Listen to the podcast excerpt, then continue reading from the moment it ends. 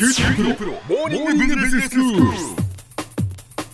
今日の講師は九州大学ビジネススクールで産学連携マネジメントがご専門の高田恵先生です。よろしくお願いします、はい、よろしくお願いします。先生今日はどういうお話でしょうか？今日はですね、事業の意味とか目的っていうのが問われる時代なんだよということをですね、お話ししたいと思います。はい。まあそんなの当たり前じゃんというふうに思われるかもしれないんですけども、実はそれがことさらに今重要になってきてるというお話なんですね。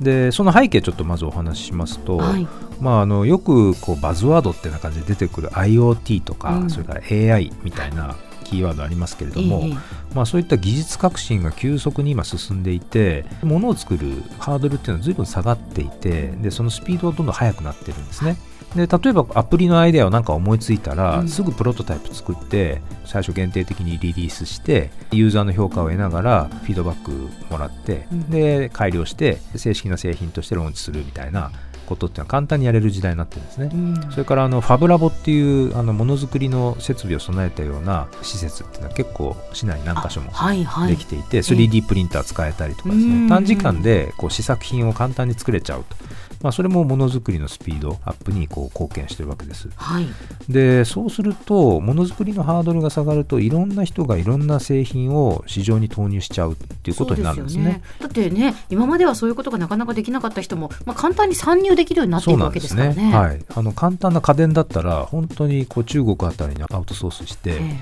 あの自分が企画したアイデアの製品をすぐこう製品にしちゃうっていうことが比較的やりやすくなってるんですね。はいそうするとやっぱりおのずとシェア争いなんかも激しくなって、うん。中には競争に敗れて撤退するみたいな企業も出てくるわけです。はい。そうするとそうやって物は比較的作れる時代になりましたね。とじゃあ一体何を手がかりにその自分の会社の製品だったり事業そのものの価値っていうのをこう見出すべきなんだろうか。そこがあの事業の意味とか目的を問うっていうことそのものなんですね。ええでちょっとある方のツイートをちょっと紹介したいんですけど、はい。統計学が最強の学問だっていう本を書かれた有名な方なんですけど西内さんという方いらっしゃって、え。えーとヒューレット・パッカードの初期を支えたデザイナーが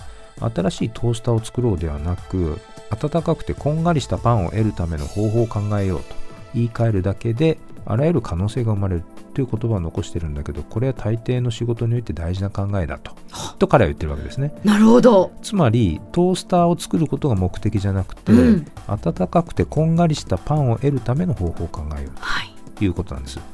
でこれがまさに事業の意味とか目的を考えるっていうことなんです。うん。でしばしばこう製品開発する人って製品開発そのものに没頭しちゃってそのプロダクトの完成度だったり美しさだったり機能性だったりみたいなとこだけにですね執着しちゃってでそれがユーザーにどんな意味をもたらすのかっていう視点がこう置き去りにされてしまいがちなんですね。はいはい。で先ほどのヒューレット・パッカードのデザイナーの例だと開発目的をトースターというこれ名詞ですよね。ええ。トースターにするかこんがりしたパンを得るっていう動詞にするか。で実は結果が全く違ってくるんですね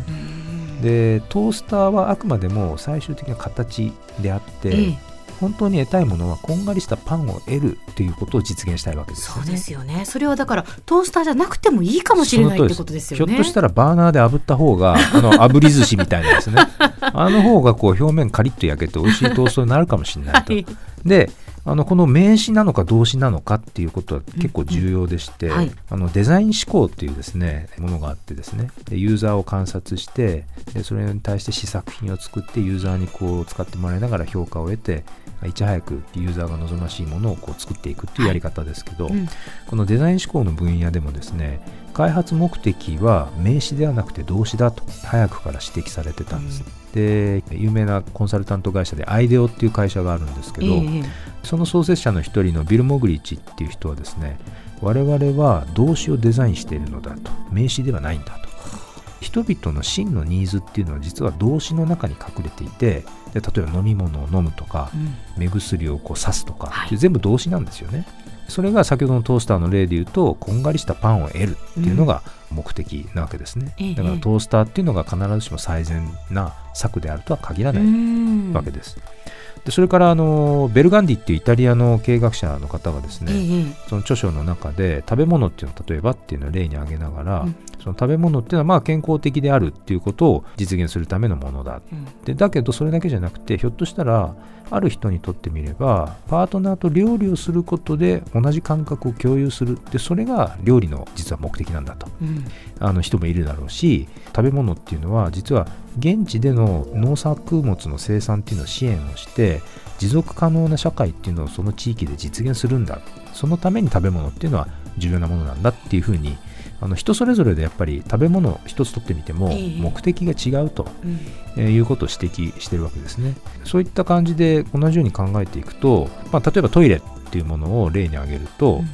トイレってまあ用を足すための設備ですよねということなんですが、はい。あの IoT なんかのデバイスがこう進んでいくと用を足すことによって自分の健康がモニタリングされる。で自分の日々の健康をモニタリングするデバイスであると。いう新しい意味を持つ。かもしれないわけです。あの象徴的なのはですねあのトヨタ自動車の豊田章男社長が、うん。トヨタは自動車メーカーからモビリティの会社になりますと宣言したんですね。はいはい。要は自動車がトヨタの目的ではないしユーザーの目的でもなくてユーザーは移動することあるいは物を移動させること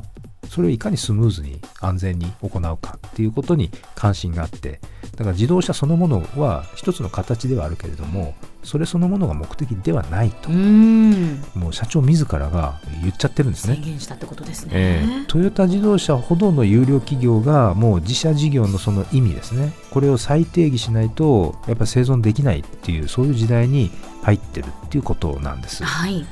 製品を開発していろんなものをですね世の中に出していくにあたってその意味とか目的っていうのをどう設定するかで出来上がる製品とかですね実は全く異なってくるんですね。なので我々っていうのは事業や製品のこう意味や目的これを問うっていうことが極めて重要な時代に入ってるっていうのが改めてわかるわけです。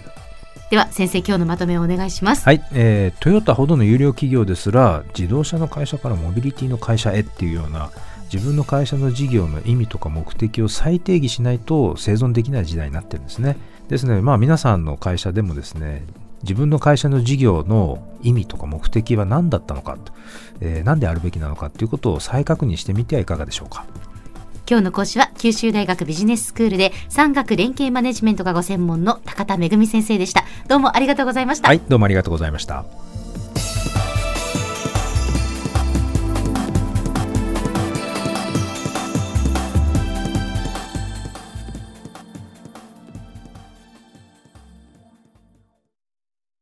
QT プロは通信ネットワーク、セキュリティ、クラウドなど QT ネットがお届けする ICT サービスです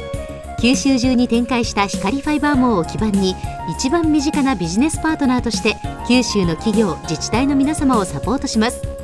詳しくは QT プロで検索を。